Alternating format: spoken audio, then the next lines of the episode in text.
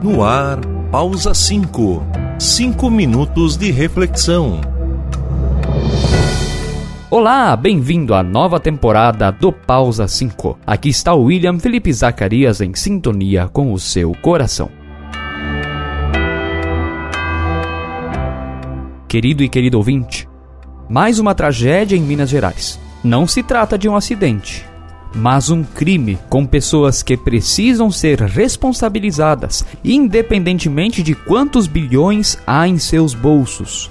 No meio da lama, pessoas, histórias, sentimentos e humanos. O descuido com o ser humano revela que realmente vale tudo por dinheiro, inclusive a falta de cuidado com a segurança de uma barragem como aquela que rompeu em Brumadinho. Quando só há amor ao dinheiro, não há espaço para amar ao próximo como a si mesmo. Senão os donos da barragem teriam cuidado daquelas vítimas, assim como cuidam muito bem de si mesmos. Lembramos também que o problema não é o dinheiro em si, mas ser escravo do dinheiro. O resultado da falta de cuidado pode ser visto na TV e na internet. Por quanto tempo o assunto estará na mídia, nós não sabemos, pois assim como Mariana foi esquecida, temo que Brumadinho seja esquecido também. Para nós cristãos, vem a pergunta: onde Deus estava? Respondo com a oração que ouvi de um pastor esses dias. Deus está enterrado naquela lama. Deus está enterrado naquela lama. O salmista grita em sua angústia: Deus meu, Deus meu, por que me abandonaste? Salmo 22. A resposta vem em Isaías 41, 10 e 13, onde a palavra nos diz: Não temas, porque eu sou contigo.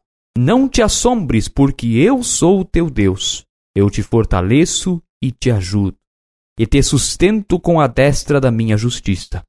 Porque eu, Senhor teu Deus, te tomo pela mão direita e te digo: Não temas, que eu te ajudo. A mão de Deus está naquela lama, retirando dali tanto aqueles que sobreviveram, bem como aqueles que ali perderam a sua vida.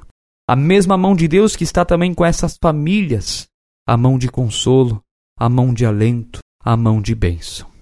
Este Deus foi para a cruz na pessoa e obra de Jesus Cristo, o Verbo encarnado. Deus sabe o que é sofrimento. Deus sabe o que é chorar. Deus sabe o que é ser humano. Deus sabe o que é ser oprimido. Deus sabe o que é sofrer a injustiça. Deus sabe. Ele sentiu a dor da morte das histórias que foram engolidas pela lama.